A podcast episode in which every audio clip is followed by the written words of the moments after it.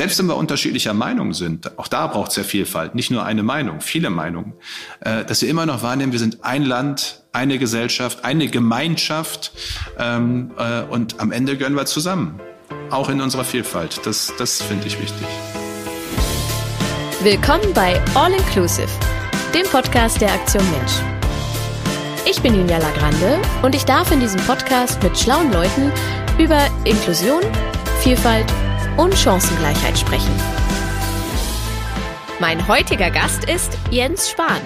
Jens Spahn ist Bundesminister für Gesundheit, Mitglied des Deutschen Bundestages und des Präsidiums der CDU. Und in der Pandemie natürlich umso mehr ein gefragter Interviewpartner, weshalb ich mich besonders gefreut habe, dass er zugesagt hat. Jens Spahn sitzt schon seit 2002 im Deutschen Bundestag und war damals der jüngste direkt gewählte Abgeordnete in der Geschichte des Bundestages. Da war er 22 Jahre alt. Seitdem ist seine Karriere steil nach oben gegangen. Als aktueller Gesundheitsminister ist er dafür zuständig, dass alle Menschen gemeinsam gut durch diese Krise kommen. Deshalb wollte ich von ihm wissen, Herr Spahn, wie inklusiv ist unser Gesundheitssystem? Und, so viel kann ich verraten, es gibt noch viel zu tun. Für die meisten ist das sicher nicht überraschend. Aber Jens Spahn weiß das auch und gibt Versäumnisse zu. Wir sprechen über barrierefreie Arztpraxen, Kritik an Gesetzesentwürfen, seine große Verantwortung in diesem Jahr und natürlich seine eigene Infektion. Außerdem hört ihr, warum er sich im Westmünsterland manchmal ein bisschen einsam gefühlt hat. Viel Spaß! Hallo Herr Spahn, ich freue mich sehr, dass Sie zugesagt haben zu der Aufnahme. Wie geht es Ihnen? Schönen guten Tag, Frau Binias. Mir geht's gut. Ist gerade viel los, aber so geht's ja vielen gerade in dieser Zeit in Deutschland. Haben Sie Corona gut überstanden? Meine persönliche Infektion ja, äh, gut überstanden, ist äh, vergleichsweise milde verlaufen.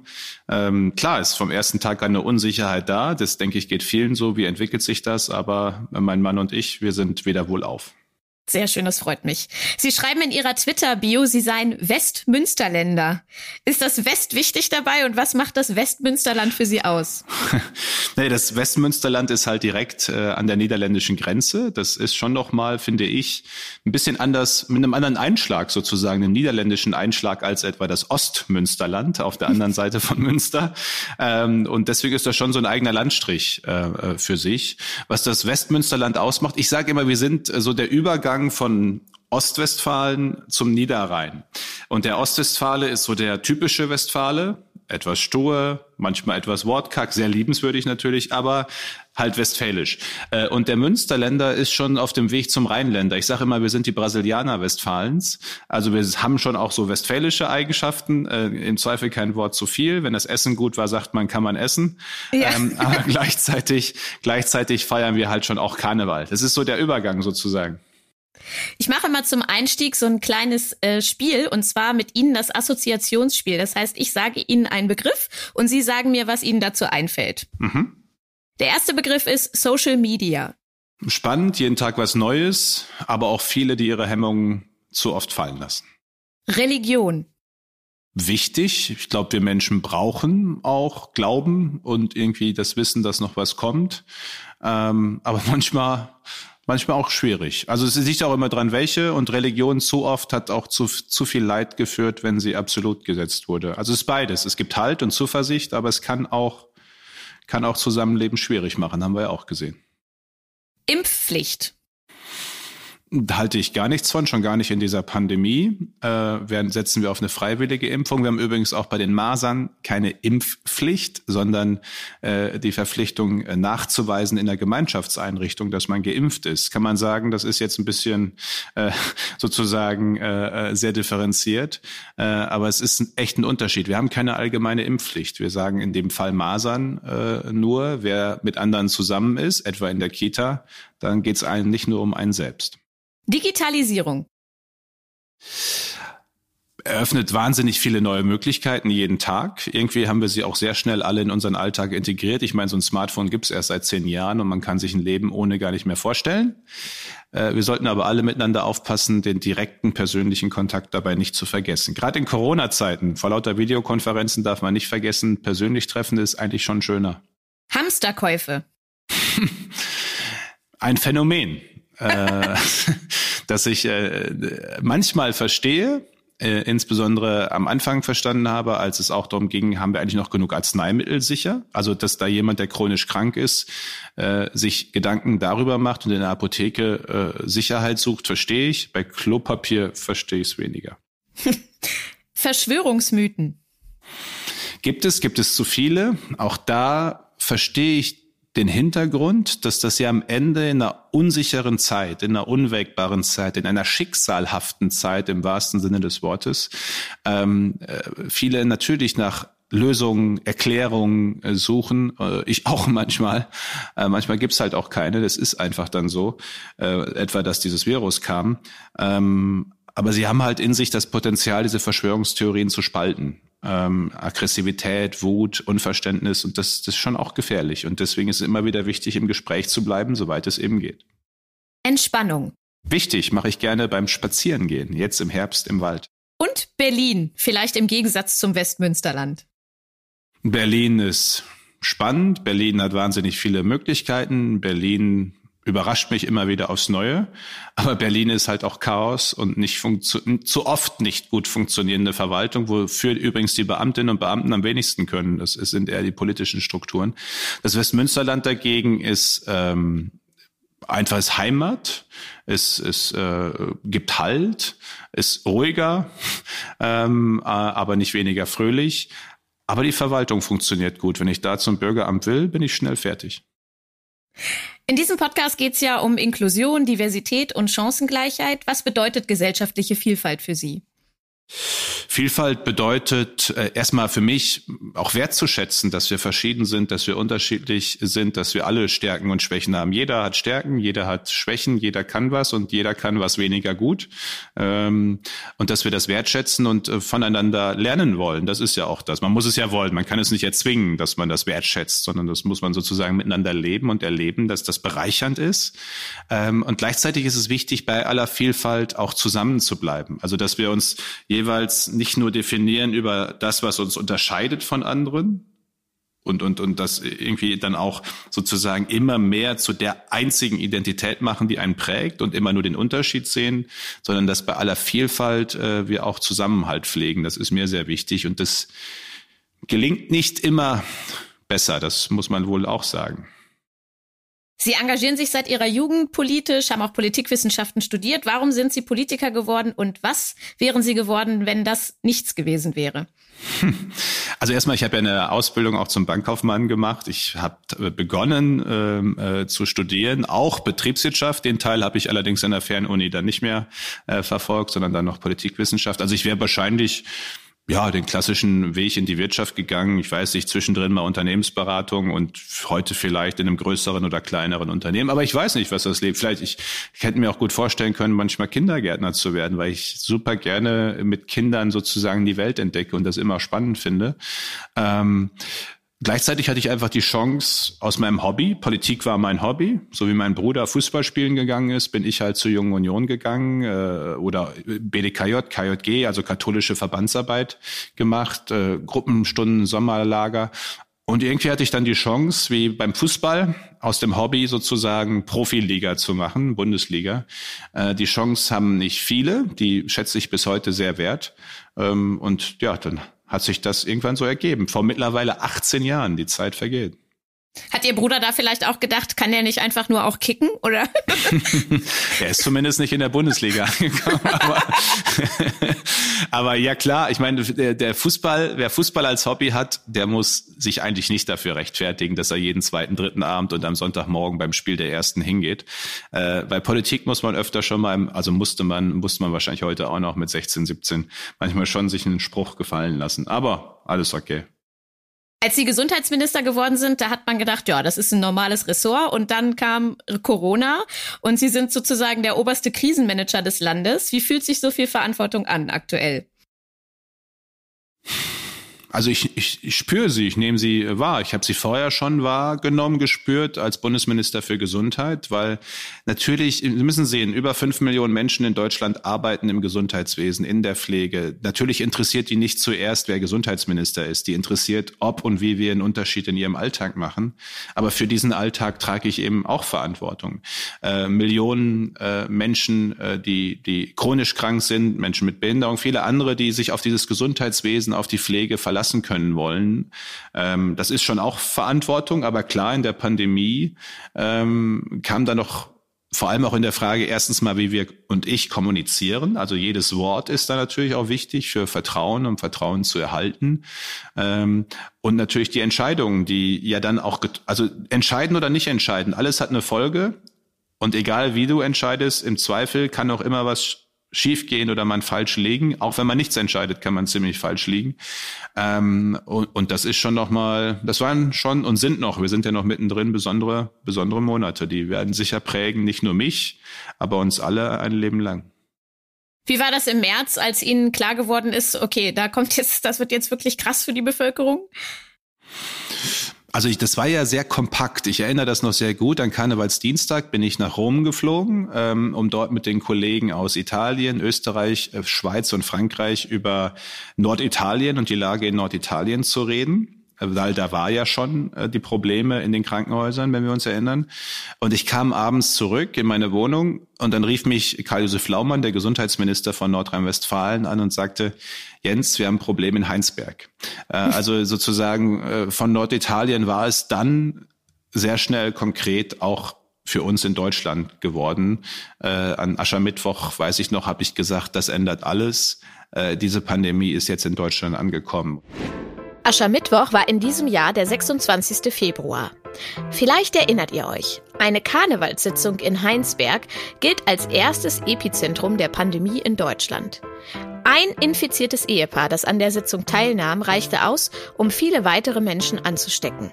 Da trugen wir noch keine Masken oder hielten Abstand, ganz im Gegenteil. Danach ging alles ziemlich schnell. Ich weiß das noch so gut, weil der Geburtstag meines Kindes quasi die letzte Zusammenkunft mit Freundinnen und Freunden aus der Kita war.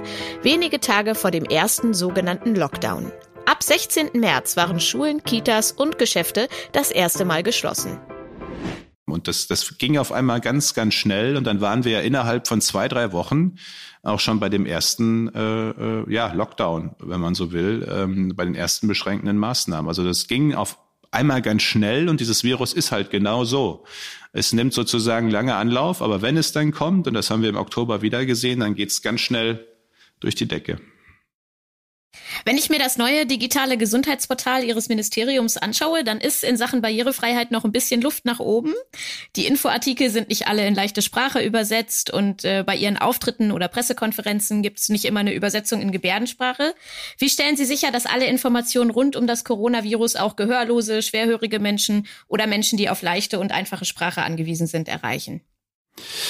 Da muss ich äh, äh, Frau Binias zugestehen. Auch da haben wir eine steile Lernkurve gehabt im Ministerium. Ähm, äh, am Anfang war viel zu wenig Informationen auch ähm, barrierefrei zugänglich. Ähm, ähm, das haben wir mittlerweile an, auch dann schnell ändern können, aber es ist noch nicht überall durchgetragen. Das, äh, das ist leider äh, so, das muss ich auch zugestehen.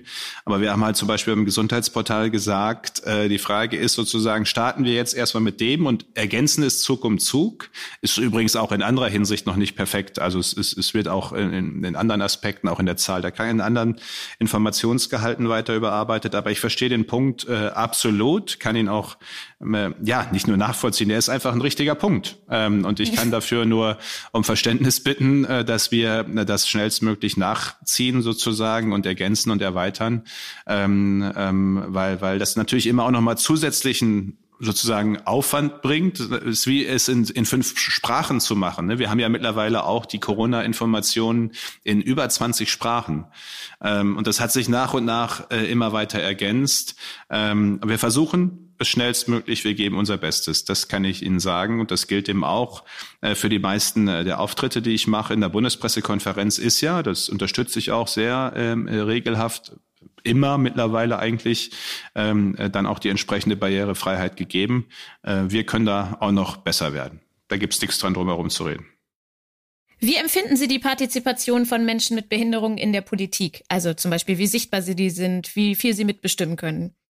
Erstmal muss man ja sagen, nicht immer ist ja die Behinderung gleich zu sehen. Richtig. Deswegen ist also sichtbar ja immer, es gibt ja solche und solche äh, äh, äh, Behinderungen, Einschränkungen. Ähm, ähm, und ich kann mich gut erinnern an, äh, ich meine Wolfgang Schäuble zu Förderst im Übrigen ähm, als als äh, Bundestagspräsident, äh, aber auch Kollegen in den Fraktionen der Gesundheitspolitik im Übrigen, ähm, die eben gezeigt haben, man kann äh, mit den unterschiedlichsten äh, ich meine, wir alle sind ja am Ende irgendwie, ne, das ist ja ein Satz, der auch richtig ist, eingeschränkt, behindert in bestimmten Dingen. Äh, wir können alle unterschiedlich gut was und was nicht, auch mit dem, was, ähm, ich meine, fängt ja auch im Zweifel hier schon an. Ne? Ähm, äh, ach so, das ist, wir sind Podcast, sehe ich gerade. Ich ja. hilft gar nicht, wenn ich auf meine Brille verweise. äh, Habe ich vergessen. Ähm, aber jedenfalls ähm, finde ich, ist der Bundestag, ist jedenfalls äh, die Bundespolitik dafür sehr offen und auch sozusagen barrierefrei ausgestaltet. Ähm, die Abläufe vor Ort sind es natürlich zu oft nicht, gehört auch zur Wahrheit dazu. Also denken wir bei jeder politischen Veranstaltung das immer mit? Nee, die Wahrheit ist wahrscheinlich noch nicht ausreichend. Wir werden besser.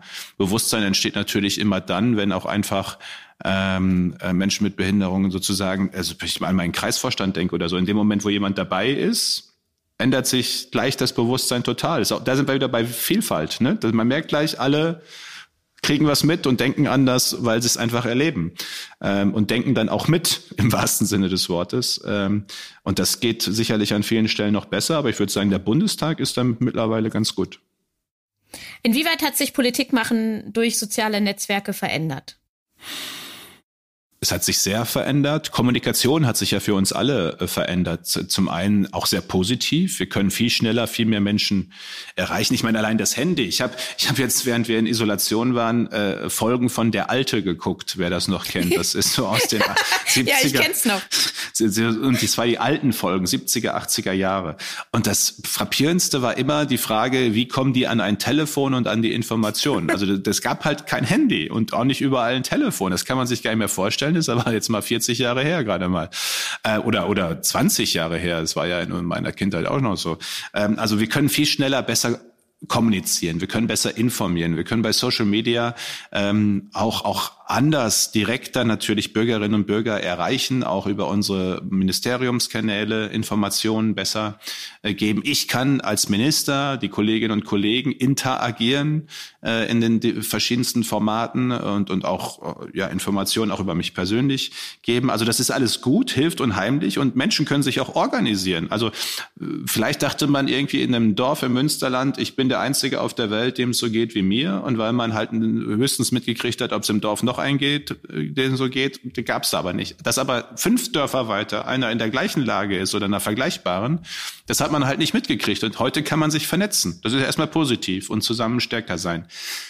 Das Gleiche gilt dann aber eben auch in die andere Richtung. Sie haben vorhin Verschwörungstheorien angesprochen. Äh, die finden sich jetzt halt auch und sind äh, nicht mehr alleine. Ähm, äh, und, und es gibt halt auch viel Hass und Aggressivität, die sich sozusagen dann in diesem anonymen Netz ergibt. Also es hat viele, viele Vorteile, macht vieles leichter, besser, schöner, erfolgreicher, effizienter. Aber es hat eben auch seine, seine Probleme. Bis hin übrigens auch zu Suchtthemen, dass manche von ihrem Handy gar nicht mehr wegkommen. Es gibt über 100.000 Arztpraxen in Deutschland und äh, der Großteil von ihnen ist nicht barrierefrei zu erreichen. Das heißt, Menschen mit Behinderung haben oft keine freie Arztwahl. Sehen Sie hier eine gesetzliche Verpflichtung als notwendig? Das ist eine Diskussion, die ich ähm, äh, häufig führe, weil sie zu Recht auch immer wieder, wie jetzt von Ihnen an und vorgebracht wird. Ähm, ich verstehe den Punkt auch total. Was wir ja machen, wir haben den Ansatz, es Zug um Zug zu machen. Nur ein Beispiel. Ich, äh, wir wohnen hier in Berlin ähm, ähm in, einer, in, einer, in einem Altbau und unter unserer Wohnung ist eine Kinderarztpraxis in dem Altbau. Diesen Altbau also das kostet Millionen, wenn überhaupt, um den äh, äh, in jeder Hinsicht barrierefrei zu machen.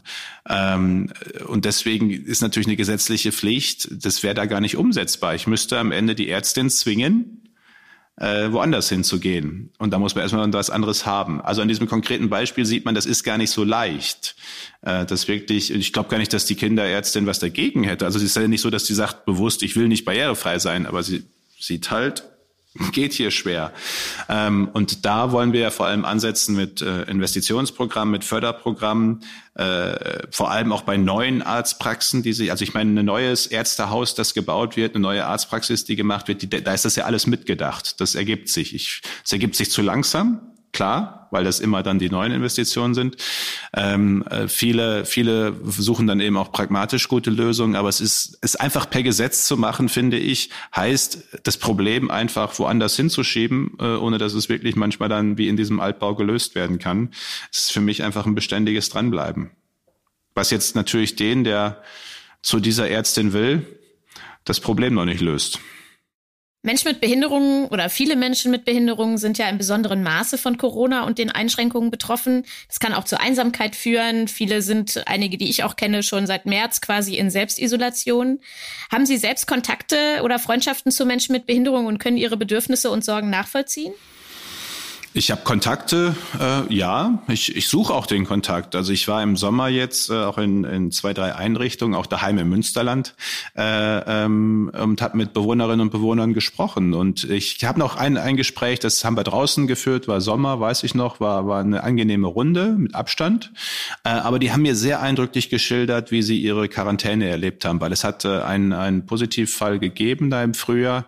Äh, und, und, und die Quarantäne, das war echt eine harte Zeit. Wie sagte äh, die Tage jemand der Kanzlerin auch, das ist wie Gefängnis ohne Gitter. Mhm. Ähm, dieses Gefühl, äh, insbesondere wenn man sowieso schon im Alltag eben auch Einschränkungen erlebt, dann nochmal sie besonders zu erleben oder auch die Unterstützung gar nicht so kriegen zu können wie sonst. Ähm, und klar, man kann immer sagen, sind doch nur zwei Wochen, aber zwei Wochen können echt lang sein. Äh, das habe ich ja nur auch selbst erlebt und viele Hunderttausende äh, in Deutschland auch schon erlebt. Ähm, und dann kommt ja noch die Sorge dazu, weil je nachdem, welche Art der Behinderung, ist es ja möglicherweise auch eine Vorerkrankung, die das Risiko erhöht, äh, falls man ähm, äh, Covid-19 bekäme, äh, dann für einen schwereren Verlauf. Also es kommt ja sozusagen zu dieser äh, Isolations-Quarantäne-Thematik. Alleiner zu sein sozusagen oder weniger Kontakte zu haben. Im Zweifel bei vielen auch noch die Sorge dazu, äh, äh, besonders verwundbar zu sein. Äh, und, und, und das ähm, habe ich in den Gesprächen erlebt, äh, nochmal sehr eindrucksvoll äh, in, in den Schilderungen. Ähm, das habe ich schon auch mitgenommen und deswegen versuchen wir ja auch da mit der Teststrategie auch mehr Tests möglich zu machen. Ähm, äh, die Frage Verfügbarkeit von Schutzmasken an anderen Angeboten, äh, bestmögliche Unterstützung zu geben. Diese Stelle finde ich spannend, weil Jens Spahn automatisch von Menschen mit Behinderung als BewohnerInnen in Einrichtungen oder Heimen ausgeht. Die meisten Menschen mit Behinderung leben allerdings im eigenen Zuhause, selbstständig, mit Assistenz oder Unterstützung durch Angehörige und haben es so in der Isolation noch schwerer, weil sie gegebenenfalls auf Hilfe verzichten müssen und alleine gelassen werden. Wie wir schon in der Folge mit Helene Fares gehört haben, Quarantäne und die allgemeine Situation wird sicher auch langfristig etwas mit unserer Psyche machen. Egal, ob wir im Alltag behindert werden oder nicht. Ich bin gespannt, wie unser Gesundheitssystem auch mit den langfristigen Folgen umgehen wird. Wenn Sie sagen, besonders verwundbar zu sein, dann kommen wir auch zum Stichwort Triage, was viele Menschen mit Behinderungen gerade umtreibt. Also die Situation, dass im Notfall nicht genug Beatmungsgeräte für alle da sind und Ärztinnen gegebenenfalls entscheiden müssen, wer beatmet wird und wer nicht. Und ähm, viele Menschen mit Behinderungen haben Angst, dass ihre Behinderung dann sozusagen ein Todesurteil ist und jemand anders vorgezogen wird. Ist diese Angst aus Ihrer Sicht berechtigt?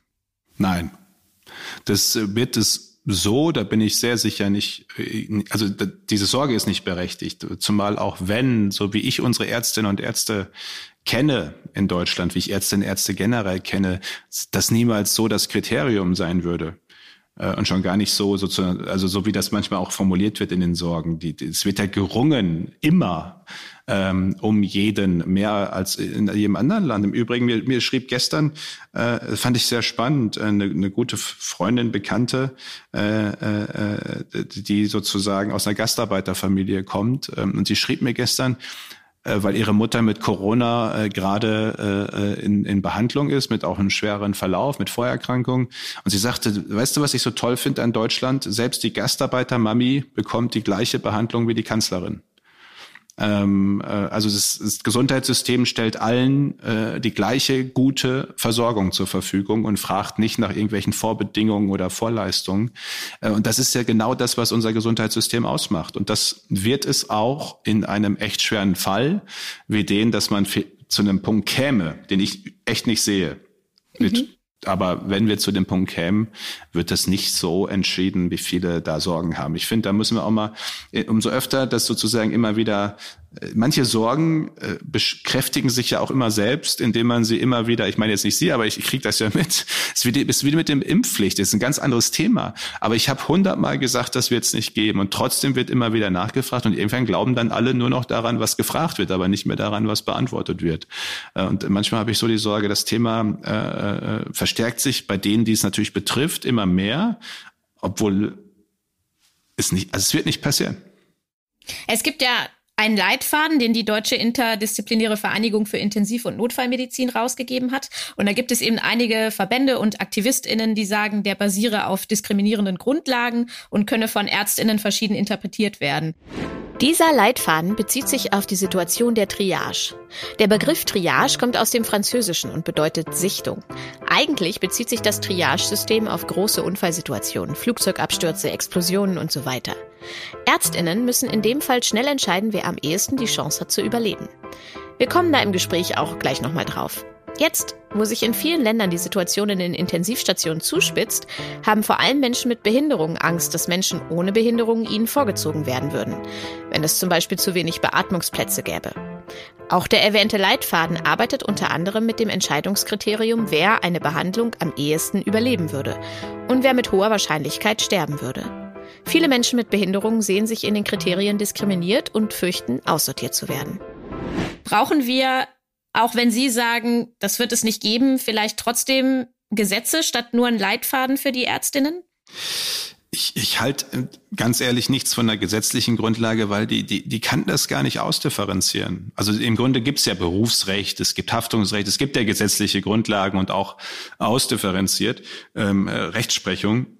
Aber die, die Entscheidung im konkreten Fall, und die Entscheidung ist ja eine, äh, äh Triage kommt ja aus einer noch anderen Situation, was weiß ich, Massenkarambolage auf der Autobahn. Ja. 40, 40 schwer und schwerstverletzte gleichzeitig, aber nur erstmal nur drei Notärzte vor Ort.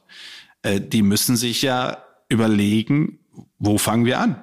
jetzt? Wo ist unsere Hilfe am dringendsten nötig? Solche Entscheidungen werden ehrlicherweise natürlich äh, jeden Tag getroffen im deutschen Gesundheitswesen. Wo wen zu, äh, in jeder Notambulanz muss man ja entscheiden, nämlich jetzt den äh, mit dem eingewachsenen Fußnagel zuerst oder den, der mit dem Herzinfarkt kommt. Am Ende ist es die gleiche Entscheidung. Da sind Patienten, die aus ihrer Sicht ein Leiden haben, das dringend äh, äh, quasi wie ein Notfall eben, deswegen sind sie ja in der Ambulanz behandelt werden muss und die Ärzte müssen entscheiden, wer zuerst. Klar ist das jetzt in der Notfallambulanz nicht so krass, wie man sich das dann äh, denkt in den Fragen, wie Sie sie angesprochen haben. Aber die grundsätzliche Entscheidung findet natürlich sozusagen, wer zuerst jeden Tag statt. Ähm, und das können wir nicht abschließend in jeder Lebenslage, in jedem Detail gesetzlich normieren. Äh, das, da finde ich, brauchen wir auch Vertrauen, Zutrauen in die Ärztinnen und Ärzte und ihre Ethik und ihr Berufsrecht. Und da habe ich ein großes Vertrauen. Im Juli hat der Bundestag das neue Intensivpflege- und Rehabilitationsstärkungsgesetz verabschiedet, zu dem es zahlreiche Proteste, Social-Media-Aktionen, Demonstrationen und Petitionen gab. Trifft Sie die Kritik, wenn so ein neues Gesetz, wenn Sie so ein neues Gesetz vorlegen und können Sie die Kritik nachvollziehen? Na, zuerst einmal kann ich Kritik und Sorgen schon gut nachvollziehen. Das ist ja eine, ein Gesetz, eine Regelung in einem Bereich, der einfach natürlich viele Menschen betrifft in ihrem Alltag, für ihren Alltag, ähm, die sich natürlich Sorgen machen über die Frage, äh, was, was passiert da jetzt? Verändern die jetzt alles? Äh, was, äh, was mich ähm, treffen wäre das falsche Wort. Ähm, ich bin ja auch lang genug dabei ähm, und weiß ja, dass, äh, dass das eben auch von Sorgen dann getrieben ist. Aber was, was ich schade fand, ist, dass da vieles sich auch einfach verselbstständigt hat, auch wieder soziale Medien durchaus. Ähm, ähm, und, und irgendwie, ich meine, warum, warum soll ich, das war ja sozusagen per, per Zwang ins Heim oder so, ähm, äh, da, das ist ja eine Unterstellung dahinter. Also, also ich werde doch nicht morgens wach, um Menschen zu ärgern oder ins Heim zu stecken ähm, sondern am Ende ist unsere Absicht gewesen, meine Absicht gewesen und ist es bis heute, eine bestmögliche Versorgung möglich zu machen und Intensivpflegebedürftige dort zu versorgen, wo es für sie am besten ist. Und zwar nicht nach der Frage Geldbeutel. Also wir haben ja auch, auch Leute, für die, äh, die sagen für sich und auch die Angehörigen, äh, zum Beispiel stationär wäre tatsächlich das Beste, aber wir können es uns nicht leisten wegen der Zuzahlung. Das haben wir zum Beispiel ja, äh, äh ja äh, beendet. Äh, das Wahlrecht haben wir aus meiner Sicht eher gestärkt. Ähm, Wahlrecht heißt aber eben auch, auch den Teil muss man ja sehen. Ähm, und auch das haben wir ja nochmal gestärkt, auch in der Frage, welche Unterstützung es gibt und dass das nicht die Kasse alleine entscheidet, sondern Eingliederungshilfe und andere mitbeteiligt sind. Ähm, eine gute Intensivpflege braucht halt manchmal auch gewisse räumliche Voraussetzungen. Also in der 10 Quadratmeter Wohnung ist das schwer. Ähm, und da geht's ja dann auch wieder darum, wie wir gute Qualität einfach bringen können. So, und, und das ist ein ganz schweres Thema das war ja das sensibelste Thema von allen. Ich finde, das haben wir, haben wir gut aufgelöst.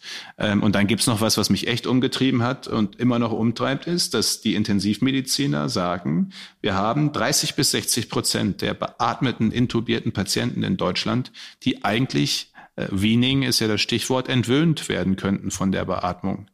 Ähm, und das ist auch leid. Also länger intubiert zu werden, als man muss, nur weil organisatorisch, strukturell oder finanziell die Anreize die falschen sind. Das war echt, das war ein Thema, das mich echt umgetrieben hat.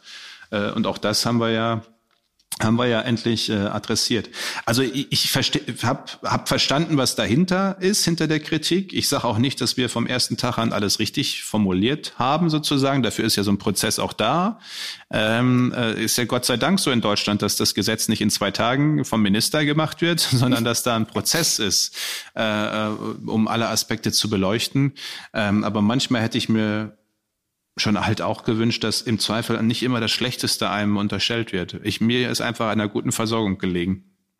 Im gemeinsamen Bundesausschuss, dem höchsten Gremium der Selbstverwaltung im Gesundheitswesen, laufen jetzt die Verhandlungen der Richtlinien zu dem neuen Gesetz. Inwiefern wird das Ministerium diesen Prozess begleiten? Naja, wir sind natürlich äh, sozusagen äh, äh, beobachtend äh, äh, bei dem Prozess dabei und wir müssen ihn am Ende äh, einen Beschluss genehmigen. Äh, aber das ist wichtig zu sehen, nicht in der Sache, sondern äh, sozusagen, ob er den Rechtsgrundlagen entspricht. Das ist manchmal so ein Graubereich. Aber insofern sind wir schon Teil eines solchen äh, Prozesses. Äh, aber es ist vor allem eben eine Selbstverwaltungsentscheidung. Äh, ähm, die wir jetzt, finde ich, auch einfach mal abwarten sollen. Meine Erfahrung mit dem gemeinsamen Bundesausschuss ist nicht immer nur die, dass alles perfekt läuft. Aber man muss auch mal sehen, 90, 95 Prozent der Themen, der Aufträge, der Richtlinien, der Rahmen, den die setzen, das, das ist echt gut, ist auch unstrittig. Also wir, wir reden immer über die Teile, die strittig sind. Auch ich muss immer mit denen umgehen, die strittig sind. Aber in aller Regel sind das gute, fundierte, ausgewogene Entscheidungen und darauf setze ich auch jetzt. In der Kritik zu dem Gesetz kam ja auch auf, dass ein bisschen zu wenig differenziert wird zwischen verschiedenen Krankheiten, bei denen beatmet werden muss. Gibt es schon eine Erhebung der Daten, wie viele Menschen überhaupt zu Hause beatmet werden? Das ist äh, übrigens, Frau Binias, ein Thema, äh, wo ich unsicher bin, ob ich das, äh, ob ich mich daran wagen soll. Es gibt den Vorschlag, äh, ein Register äh, zu machen. Derjenigen, die, äh, also nicht derjenigen, äh, sondern sozusagen der Situationen, in denen äh, äh, zu Hause beatmet wird, damit wir mal einen Überblick miteinander haben und zwar nicht darüber, äh, wo ist Herr Spahn jetzt, äh, sozusagen als individuelle in, äh, Persönlichkeitsinformation, sondern eher über die Frage, wie ist Qualität, wie ist die Entwicklung, was können man besser machen, was kann man lernen. Andersrum ist, wie ich gerade schon sagte, so ein Register, von Leuten, die äh, Patienten, die zu Hause beatmet werden, natürlich irgendwie schon auch datenschutzrechtlich ein Thema und mit Sorgen verbunden. Register klingt schon wieder so technisch, staatlich, bürokratisch. Ja. Äh, und deswegen habe ich bis jetzt das Thema also ich, ich bin da hin und her gerissen, äh, aber ich habe es bis jetzt erstmal sozusagen weiter in der Überlegung. Da würde mich eher dann interessieren, sozusagen auch, was die, was die äh, Betroffenen denken. Äh, also ist das was, wo sie sagen, das kann gut sein, das kann hilfreich sein, weil es auch hilft, Qualität und Versorgung zu verbessern? Oder würde das eher wahrgenommen, ich hätte beinahe gesagt wieder wahrgenommen, ähm, äh, auch als Eingriff in die Privatsphäre und staatliche Bürokratieansatz? Können Sie unseren ZuhörerInnen etwas mit auf den Weg geben, das Ihnen in der Corona-Krise hilft, die Zuversicht zu bewahren? Mehreres. Ich sehe neben all den äh, Demonstranten und Protesten sehe ich wahnsinnig viel Zusammenhalt. Menschen, die sich helfen, unterstützen. Wir haben das auch erlebt. Die Nachbarn, die dann unter der Tür durchschoben, Zettel, wenn ihr was braucht, wir gehen für euch einkaufen. Äh, durchaus auch Nachbarn, äh, wo man vorher jetzt nicht so viel Kontakt nur nur hatte. Ähm, also wahnsinnig viel Hilfsbereitschaft sehe ich auch und ich finde, die sollten wir auch mal wahrnehmen miteinander in dieser schwierigen Lebenslage. Und was mir Zuversicht gibt gibt, ist, äh, dass wir wahrscheinlich so schnell einen Impfstoff haben werden wie nie zuvor in der Menschheitsgeschichte. Also dieser November, dieser Winter, das ist echt nochmal schwer. Es viele schwer, die Kontakte reduzieren müssen, die Sorgen haben. Aber wir haben eine begründbare Zuversicht und können die haben, dass der nächste Herbst, Winter besser werden kann. Also mit dem, was wir heute am 20.11.2020 wissen, können wir in einem Jahr wahrscheinlich diese Pandemie in weiten Teilen äh, unter Kontrolle gebracht haben. Und das ist natürlich eine Perspektive. Also ich bin so gestrickt, wenn es gerade mal nicht so schön ist oder hart ist oder schwierig ist, zu wissen, es wird aber besser, absehbar besser, gibt schon auch Kraft. Und das wünsche ich mir einfach, dass wir das auch so nehmen. Es ist auf jeden Fall eine schöne Vision auch für mich, die viel Live-Kultur macht, wenn ich dann nächsten Herbst vielleicht mal wieder vor richtigem Publikum sitzen könnte oder stehen. Ich würde es mir wünschen. Welche Visionen von Gesellschaft haben Sie unter dem Aspekt von Solidarität und Vielfalt? Dass wir uns tatsächlich, was ich mir wirklich wünsche für diese 20er Jahre, wir gehen ja aus dieser Pandemie heraus in ein neues Jahrzehnt zusammen. Dass wir wahrnehmen, was wir zusammen geschafft haben, als Nation, als Gesellschaft, äh, mit Zusammenhalt. In die, ich meine, wir haben jetzt zweimal diese Welle gebrochen.